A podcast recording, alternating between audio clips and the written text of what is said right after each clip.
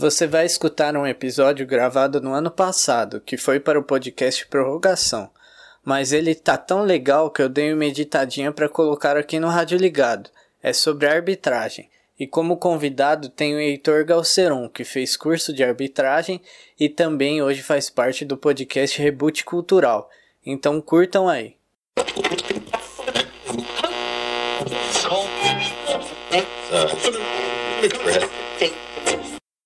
Tenho comigo hoje, como a gente já vinha falando, vai ser uma temporada de bastante convidados. Tá certo? Português, bastante convidados. Acho que sim. Então, tenho comigo hoje, eu, eu sou Gabriel Ferreira, eu sempre esqueço de me apresentar. Tenho comigo hoje Heitor Galceiro. Prazer, Gabriel Ferreira. Como está você? estou bem, estou bem. Eu tô meio preocupado com o meu português também. Mas Tudo bem. acontece. Internet não tem lei. Ah, sim, é, então, é, não tem nenhum cara me vigiando aqui pra saber se tá Diga-se de passagem. É. E qual é o assunto hoje, Heitor? Bem, é, você falou, né? Até onde eu sei, É, é, a gente vai falar um pouco sobre arbitragem. sim, porque você tem uma larga experiência sobre o assunto, não? Já agredi cinco árbitros, estou respondendo processo por três. Não, mentira. É, eu sou árbitro, né? Formado. Eu tenho curso em campo, né? Curso de futebol de campo, futebol 7, society. E salão apito, mas ninguém pode ver. Se você ouvir esse podcast e quer me contratar, pode acreditar. Salão eu tento também, vou bem, mas não tenho nenhum curso. Ah, sim. É, quantos anos você tem? Tenho 20 anos. É novo, né, pra ter bastante curso de arbitragem ou é normal você ver garotos jovens nisso? Cara, é, é difícil. O, o- já vou puxar um pouco da história, né? Meu primeiro curso, que é o de campo, eu fiz na, no SAFESP, né? O Sindicato dos Árbitros da, é, Sindicato dos Árbitros de Futebol do Estado de São Paulo. E era um curso para árbitros jovens. Então era tipo de 11 a 17 anos. 12 a 17 anos. Era assim, era uma, uma safra jovem, digamos. E não é tão comum, né? Não é tão comum, mas existem pessoas que, tipo, sei lá, que são mais novas que querem ser árbitros, que é muito louco. Mas no país que você quer ser louco, jogador. né? É. É, você pode falar também, já pra gente ter uma noção, se- sua experiência com o futebol, né? Que time você torce, enfim. Eu torço pra arbitragem em futebol clube, né? Ah, Pelo, pelo meu emprego eu não posso. né? ah, eu, vai falar? Vai falar? Não, eu falo, eu falo. Eu torço pro Juventus da Moca. Ah. não, eu gosto do Juventinho. Eu sou palmeirense, né? Ah. Torço para, o- para a Sociedade Esportiva Palmeiras. É. Voltando pra arbitragem, né? Saindo um pouco, não saindo do futebol, mas um pouco na arbitragem. Eu acho que foi muito legal essa minha experiência, e é até hoje, porque eu, eu falo, eu conheci um novo mundo, assim, eu- até pra jogar. Eu cheguei a competir no, na várzea da minha cidade, depois que fiz o curso, meu, é uma visão totalmente diferente que você tem. Das coisas boas e das coisas ruins, da malandragem eu tinha. De saber o que, o árbitro faria, o que o árbitro não faria, o que o árbitro olha, o que o árbitro não olha. Então é muito legal. É, eu, eu gosto muito, eu brinco, eu, eu falo que assim, eu fiz um caminho um pouco inverso. Geralmente quando o cara é ruim, sai da linha pro gol. Eu comecei no gol, escolinha, criança. Modéstia à parte, eu pegava muito, até meus 11 anos ali, que era por categoria, então é fácil de se destacar. Machuquei o braço, o pulso, perdi totalmente a confiança. Fui pra linha, jogava lá na zaga. Então você pode ver que a qualidade já não é das melhores. Sim. É, voltando pra arbitragem, Que é o nosso tema, né? é você. Qual foi o último jogo que você apitou? Putz, cara, que eu optei, eu tô fazendo um campeonato de, de escolinhas também. É um campeonato que eu disputei. Por essa escolinha do, que eu joguei por último. E eu tô optando já o terceiro ano lá, a Copa Amizade, fica na, é na região ali oeste, né? Barueri, Osasco, Carapicuíba, Tabuão. E o último jogo foi a primeira rodada desse campeonato. Foi é, uma escolinha Futurinho, que fica em Barueri, contra Ponte Preta de Osasco, que também é uma Ponte escolinha. Preta de Osasco, ah, eu acho que é perto de casa. Tipo, É, eu, a eu sede perguntei lá. onde é, mas eu não, É, não vou saber Eu falar. acho que é perto de casa a sede lá. Isso no seu site. Do seu- É, eu acho que é. É, E você tendo essa experiência, né? Por mais que você apita escolinha, mas você tem a noção técnica. Ah, eu já pitei pá. adulto, É, eu então. já pitei tudo. Assim. Como você vê a arbitragem hoje, no geral, mundial e no geral Brasil? Você vê diferença? Ah, sem dúvida. É, eu acho. Deixando o VAR de lado por enquanto, depois a Por gente enquanto, inclui tá. o VAR na discussão. Cara, eu acho que assim, o futebol, isso é do futebol sul-americano. É, a gente tem a, a noção de que fora do Brasil, principalmente o árbitro uruguaio e argentino, são aqueles árbitros que são mais. Eles são mais rigorosos, então assim, eles vão Não amarelar, que só que o jogo, o jogo flui. Ah, sim. Então, assim, não é qualquer faltinha. Aqui no Brasil, a gente tem um grande problema. Isso não é só da arbitragem, isso envolve muito jogador. Eu sei que é uma opinião muito comum, mas o jogador brasileiro não ajuda. O jogador brasileiro não ajuda. O cara toma uma pancadinha, o cara já se joga. O cara nem toma pancada, já se joga. Um exemplo claro, Daverson. Na verdade, o que me irrita é quando é jogo comum. Porque às vezes é quarto de final Libertadores, Copa do Brasil, você entende o jogador, porque ali é jogo decisivo, você quer irritá-lo. Mas aí você pega um Corinthians e Havaí, Corinthians e Criciúma, e o cara tá fazendo isso e irrita mesmo. Ituano e Mojimirim, primeira rodada do Paulista. É, é de- totalmente desnecessário, como diria Sandra Berg. Que deselegante. Isso! O que, que é isso? Que Vamos que é voltar pra isso? cá. infeliz- Que deselegante. Né? Totalmente né? deselegante. Não, o cara do lateral, o cara lateral fica reclamando, o cara sai a bola na lateral, beleza, às vezes o árbitro errou. Mas assim, o lateral que era no ataque, pra, pro cara da defesa, a defesa toca a bola um minuto, sai o gol, o gol foi culpa do lateral que É. o árbitro errou. Ou Não, às vezes o lateral no meio do campo, ali. E, e, assim, é claro, é, é complicado. Eu acho que uma visão que tem que ter da arbitragem. Eu, assim, eu sou torcedor, quando assisto o jogo, eu fico puto com a arbitragem, mas eu. O pessoal tem que entender que árbitro é humano. O atacante não chega na cara do gol e erra, o goleiro não franga. O árbitro pode errar, o árbitro tem, tem dia que o árbitro tá perfeito, ele vai bem em todo lance, tem dia que o árbitro tá mal. E ele não tem culpa disso, não tem como ele saber, ele só vai saber na hora. Mas assim, não que isso tenha que aceitar erros, isso que a gente não tem que ser refém. É, você tem que fazer uma triagem ali. Mas eu acho que assim, aqui no Brasil, principalmente, né, que é mais fácil de comentar que tá esperto, eles têm árbitros bons, muito bons, só que assim, tem muito árbitro pra mim que tá na CBF, que tá ali na 1, que, cara, não, não dá. Tá. né? Só que aí que tá, se você não tem árbitros bons suficientes, você vai ter que pegar os medianos, os são os melhores entre os não tão bons, pra subir. Tá, mas, é, então, quais árbitros... Não vamos falar os ruins, mas seu top 3 do Brasil. que Hoje? acha- É, hoje que você acha que são. Cara, isso é muito. Porque assim, eu, eu tenho uma visão hoje meio. meio parcial. Mas não, assim, dos que eu não gosto. Às vezes o cara pode ser bom, mas que eu. que eu não gosto. Cara, eu gosto do Daronco. Assim, eu vou falar três medalhões aí que são mais batidos, mas que eu Tá. gosto. É o Daronco. Apesar do- das polêmicas recentes dele. Ah. Eu gosto do Eber Lopes. Ah, você gosta do Weber? Eu gosto, Nossa. cara. Ele é meio estranho, mas eu, eu gosto, assim. E. Posso falar quatro? Vou falar três, assim, bem, nacionais e um de São Paulo. O. Agora fugiu o nome dele, que é ótimo. É. Daronco, o Weber. E um que, assim, ele. É que esse eu tenho uma, uma paixão, digamos, mas tem jogo que ele vai muito mal, que é o Marcelo de Lima Henrique. Que era do Rio de Janeiro e foi pra. Ah, sei, sei. Tem- nossa, tem bastante gente que odeia ele. que ele é militar e tal. Eu, eu gosto, assim. Talvez não sejam os melhores, talvez muita gente vai achar, nossa, que cara estúpido, como ele é árbitro e gosta desses caras. Mas eu gosto, do jeito. Aqui em São Paulo, cara, tem um que eu, que eu falo que assim, eu tenho um pouco de apego, porque eu conheci, eu conheço a pessoa, e ele ficou muito famoso, que é o Thiago Duarte Peixoto. Que expulsou O Gabriel errado. Ah, tá. Realmente houve equívoco da arbitragem hoje no lance pontual feito por mim, tá? Teve um lance de contra-ataque para a equipe do Palmeiras, onde o jogador vai no contra-ataque e as diretrizes são que quando impede um ataque promissor por segurar o adversário, você tem que aplicar o cartão amarelo. Foi o que eu fiz. Porém, pro jogador errado, certo? Quem faz a falta por agarrar é o Michael, tá? Como que eu sei disso? Após a partida, temos feedbacks dos nossos diretores de arbitragem, como tem na partida, como tem com os jogadores. Por que eu me confundo?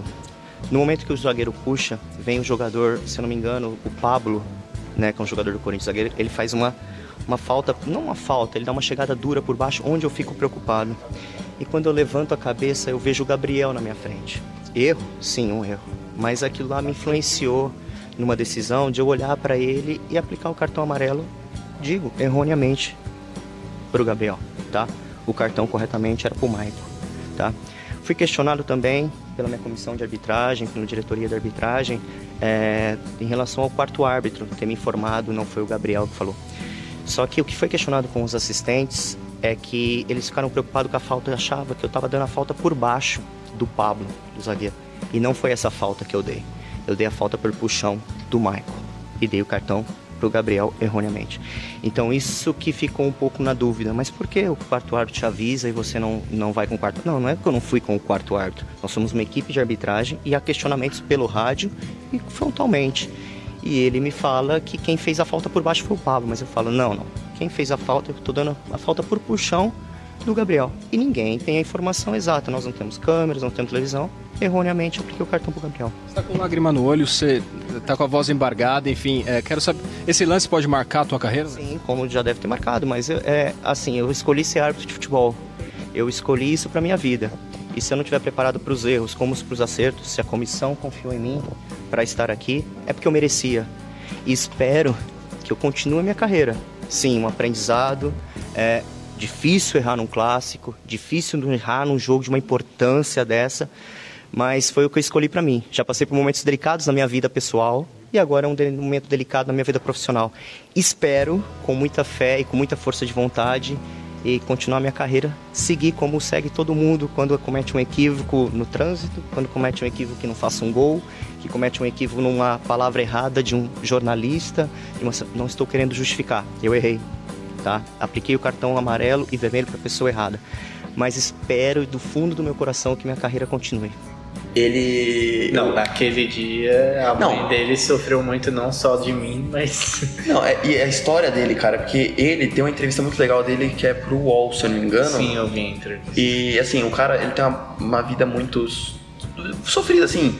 Só um. Né, da mãe, você falou. A mãe dele morreu de câncer Eita. e ele. É, você não vai pro céu. É... E ele conseguiu uma camisa do Corinthians autografada e tal, e foi fazer um leilão disso. E tem a foto dele segurando a camisa com o presidente do Hospital do Câncer de Barretos, que foi onde ela ficou. Que eles fizeram leilão da camisa pra angariar fundos pro hospital. E, meu, teve um derby, Palmeiras e Corinthians. Ah, que acharam a foto. Antes disso aí, mas que acharam, e, nossa, ele é corintiano e tal. E, meu, o cara não é. E assim, eu acredito que todo mundo, cara, é, todo mundo na vida tem gosto Todo, você acha que o jogador, pô, você pega o Luxemburgo. Luxemburgo é flamenguista declarado e hoje é técnico do Vasco. Sim, e se ele fosse corintiano, qual o problema? E eu acho de verdade que é, um árbitro. Muitos árbitros torcem pra times. Não que eles torçam hoje, mas eles têm uma paixão planos antiga de criança. E eu acho que é pior. É, você, corintiano, você apita um, o jogo do Corinthians. Você vai ficar pior porque você vai pensar, putz, se eu errar, vão achar que foi pelo coração. Às vezes você erra contra no medo de errar a favor. Sim. Não que você vai que acontece, acontece isso com a imprensa? Sim, exato. Não consegue influenciar, tipo. É, talvez tenha. Tenham árbitros que sejam mau caráteres que. Mau caráter, tá certo? Não sei, vai ficar. Que tenham assim. um mau caráter é. a ponto de prejudicar uma, uma determinada partida, independente do motivo. Seja por dinheiro, seja por convicção. Mas eu acho que assim, cara, muito, muitos erros da arbitragem são, às vezes, porque o árbitro não está preparado o suficiente ou porque o árbitro não está no bom dia, sabe? Uhum. Então acho que tem muito disso. É, você tem histórias interessantes, né? Já apitou jogo com o Neymar. Já... Cara, o do Neymar foi, foi um jogo festivo. É, foi pela federação. Pô, achei que era Champions. Não, infelizmente não cheguei nesse nível. Ah, eu, eu, pedi pra sair dessa escala. Ah, sim. Mas eu, eu não cheguei a apitar. Eu trabalhei, tava escala de representante, que no seu site são dois árbitros e um representante. O famoso mesário. E eu estava escalado para essa partida, três e meia da tarde numa quinta-feira. Último dia de semestre na faculdade, primeiro semestre, não foi confraternizar. Eu fui rapidinho, já fui pro jogo. O jogo marcado três e meia, começou cinco e meia. Mas quando eu vi o Neymar, eu falei, meu, pode começar às 10. e mesmo que seja uma brincadeira, cara, o, o cara, assim, é um moleque diferenciado. É, é que você vê que ele é diferenciado em jogo normal, né? Em jogo valendo. E, e, uma história interessante é que ele ficou muito puto com os árbitros. É. Naquele jogo fez No jogo entre, era a parças do Neymar contra a parças do Neymar. Não, minto. É que era um time do, do clube, do Pinheiros, contra parças do Neymar. Tá.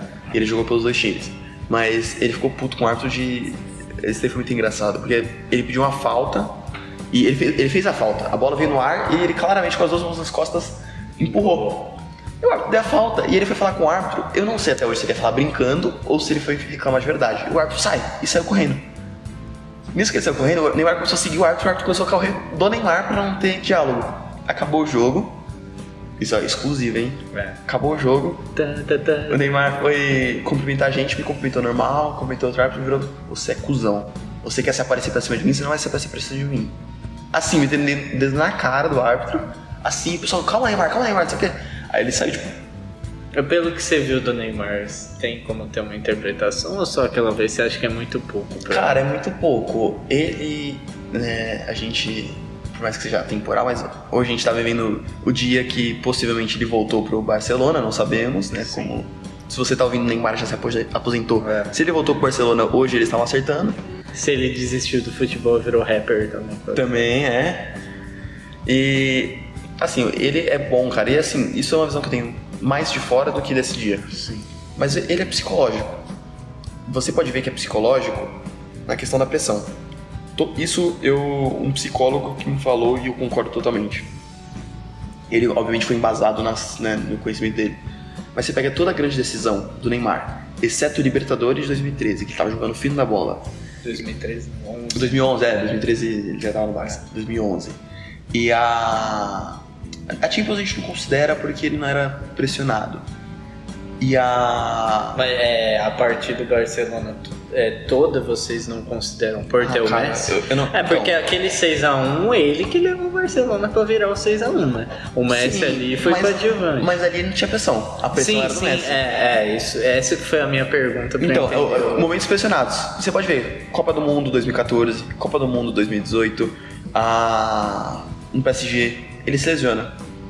Não que ele queira se lesionar, mas é isso é segundo o psicólogo, é a questão do, do corpo. A mente controla o corpo, cara. E quando você pressiona muito a Uma mente, coisa que eu não estoura. concordo quando o pessoal fala, meu pai fala, concordo, que ele é pipoqueiro. Eu acho que tem diferença. Pipoqueiro, é o- ele não foge da bola, cara. Não, ele não foge, ele o Brasil e Bélgica, ele acertou muito pouco das coisas. Ele só Mas acertou uma jogada, mas ele pega a bola, ele, Ele- Não, ele não se esconde, Não, sabe? isso é. Só que é que o Neymar é um caso que assim, ele nasceu. Ele já surgiu como o Neymar. É. Como o novo Pelé. Porque todo mundo que sai de Santos é o novo Pelé.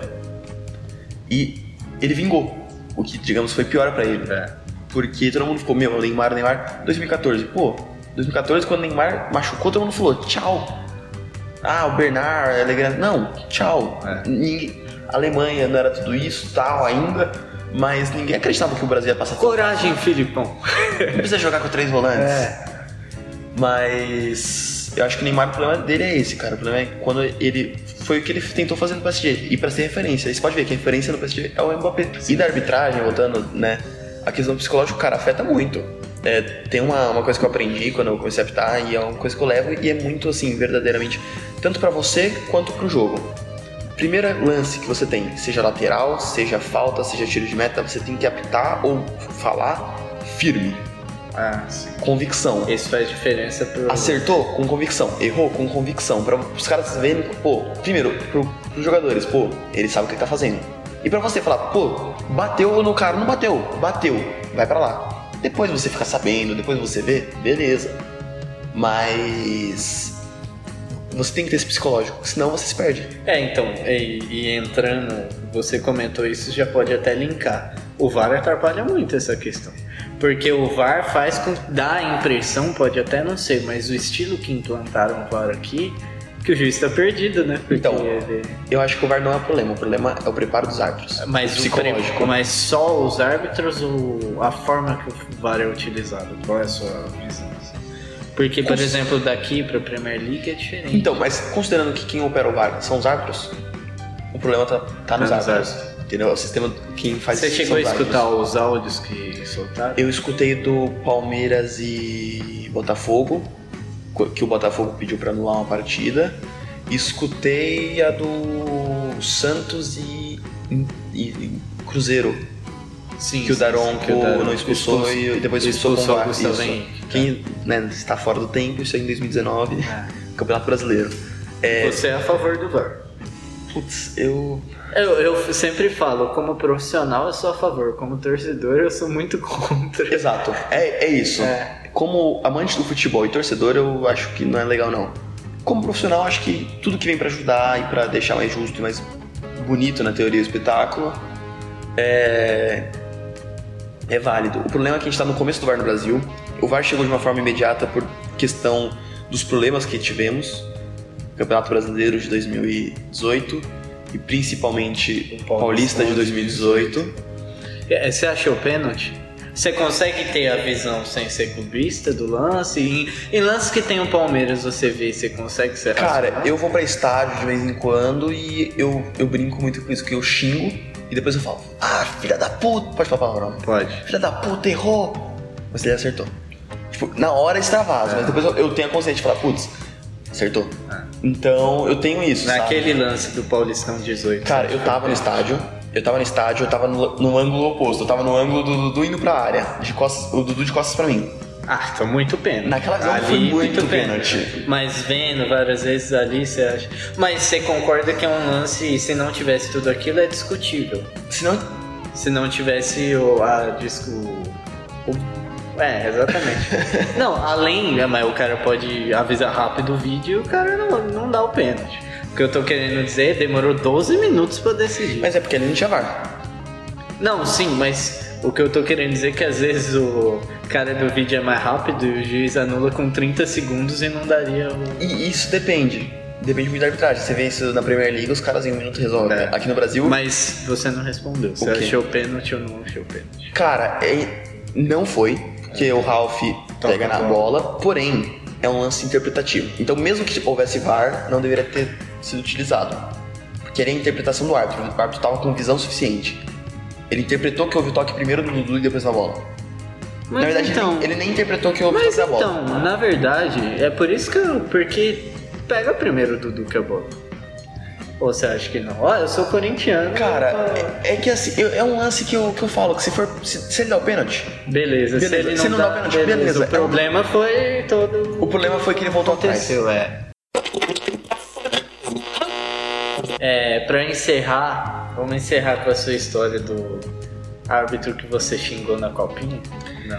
Putz, vamos. É, eu não vou lembrar o nome dele agora. Como que era? É o Daniel Destro do Carmo. Eu não era da arbitragem, não tinha feito o curso ainda. 2014. Fui ao estádio, Copa São Paulo. Co- Como disse Thiago Leifert no Globo Esporte, Copa Coração Paulo de Futebol Chuva. É. E Palmeiras jogou contra o Deportivo Brasil logo a fase seguinte da fase de grupos. Eu fui palmeirense, fui. Era Arena Barueri? Arena Barueri. Eu moro, 2015. eu moro perto da Arena Barueri. Foi 15? Tá? Foi 15. Não foi 14. Não, foi 14. Era do Vinícius. Era o time do Vinícius. Vini Show. Rapaz, agora eu tô em dúvida, porque 14 e 15 o Corinthians foi pra final. Ah, sim, fo- foi, foi 15, sabe por Foi quê? 15. Foi 15 porque o Palmeiras perde pro Botafogo, a semifinal, e o Corinthians pega o Não, então, Botafogo. não, então foi 2013. Não foi nem. nem Ah, tá, é outro. Pra mim eu tava com o Gabriel Foi Jesus. a, a do Jesus, a Jesus jogou só semi lá contra o Botafogo. A fase toda. Nesse, 2013, o Palmeiras jogou tudo até ser eliminado lá. Então, é o Daniel Destro do Carmo, 2013, Copa São Paulo. Palmeiras Deportivo Brasil, a primeira fase depois do da fase de grupos. E eu fui pro estádio, não, nem pensava em fazer curso de arbitragem. E eu fui, e assim, pra mim, Fora eu ganhar tipo 1x0, 2x1, foi uma diferença. E eu saí revoltado com o árbitro. Eu pensava, nossa, ele é muito ruim, não sei o que, não dá. E quando, todo estádio tem a arbitragem colada, toda a Copa São Paulo você tem colado na parede, no portão. E eu, sabiamente, no auge dos meus 14 anos, olhei o nome dele e anotei. Cheguei em casa, vi o Facebook, joguei no Facebook. Daniel Ah, da minha mente Carmo. você tinha xingado no estádio, você xingou na rede. Não, No estádio também, mas eu fui no Facebook dele e mandei mensagem pra ele. A minha sorte, como uma pessoa fina que eu sou, eu não xinguei, tipo, seu filho da puta, você vai morrer, não. Eu falei, eu não lembro exatamente as palavras, algumas eu lembro. Falei, Nossa, eu acho que o senhor esteve equivocado. Não que o senhor seja ruim, mas o senhor precisa estudar um pouco mais. Um negócio assim, sabe? Descascando ele, mas de uma forma educada como uma criança faria. E beleza. Janeiro passou, Palmeiras foi eliminado na semifinal, foi quando o Neilton foi revelado. Perdeu. O Palmeiras perdeu pro Santos na semifinal. Show do Neilton, o maior Ney do Brasil. E fiz o curso, novembro, dezembro do mesmo ano. E o sindicato, nessa festa, estava com um stand numa exposição. Uma exposição não, uma feira que tava tendo no Expo Center Norte. Tava lá, falei, vamos. Cheguei lá, eu comecei a olhar pra ele e falei, eu conheço esse cara. Esse cara não é estranho. Aí eu perguntei, o- alguém falou, Daniel, falei, meu Deus, não é possível, é ele. Aí a maior, maior burrada, além de ter mandado mensagem pra ele, foi Isso foi quando? Isso ano? no mesmo ano, dezembro. Tá. O jogo foi em janeiro e isso foi em dezembro. Eu chamei o professor meu, professor meu, né? O, o professor que tava ao curso, Sérgio Gomes Pedrosa, acho que era esse o nome dele. Super gente boa, bom árbitro também. Sérgio Gomes Pedrosa é nome de alguma outra coisa que eu não vou Então, eu, essa, essa, sei que é Sérgio, é Tá. Sérgio Gomes, se não me engano. Eu falei, nossa, eu contei a história pra ele. Ele não satisfeito. Pera aí, ô Daniel, vem cá. O Daniel veio, me- eu, assim, quem não me conhece, eu, eu fico extremamente vermelho com uma facilidade que eu me entrego. Já fiquei vermelho. Daniel, você fez a Copa São Paulo esse ano? Fiz. Fiz Palmeiras? Fiz, Palmeiras Deportivo.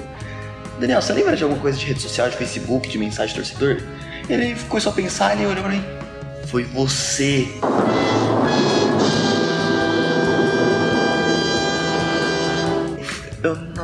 Eu- desculpa, eu não sabia que ia ser árbitro, eu não pensava em fazer um curso de arbitragem, me desculpa, eu não queria fazer aquilo e tal. No fim da história, ele foi super gente boa. A gente não comentou sobre isso, mas ele comentou sobre arbitragem, me deu dicas e tal. Ganhei um par de cartão dele com o nome dele. E até hoje eu tenho ele no Facebook, sem mandar mensagem pra ele. Ele apita ainda? Ele aposentou em 2015, logo em seguida ele aposentou, ele foi morar na Irlanda, né, trabalhando no futebol, e ele fez um livro é, recentemente sobre o futebol, a arbitragem brasileira, lançaram lá no Museu do Futebol, super legal. E assim, é um cara que eu, eu me surpreendi, porque, meu, se fosse ele, eu ia me, eu, eu ia me xingar, né, eu ia xingar a pessoa que fez comigo. Mas ele foi super paciente, super gente boa, e me atendeu e eu aprendi que desde então a gente não deve nunca mais xingar ninguém em rede social ou em estádio. Porque temos que ser todos bonzinhos em e paz no estádio. É, estádio é mais difícil, né? É, bom, acho que é isso. Foi muito legal ter essa experiência de quem é árbitro aí. Pra você que xinga os árbitros, continue, faz bem. Mas tá dando a lei do futebol, carrinho por trás é cartão amarelo. E ele não tá dando? Olha só um pouquinho. Ó, filha do p, tu não rouba meu Brasil, que eu vou te pau, juiz corno, cornão. Tu apita direito essa Aprendemos que vocês podem xingar que eles têm coração e ficam exatamente, sentidos. É.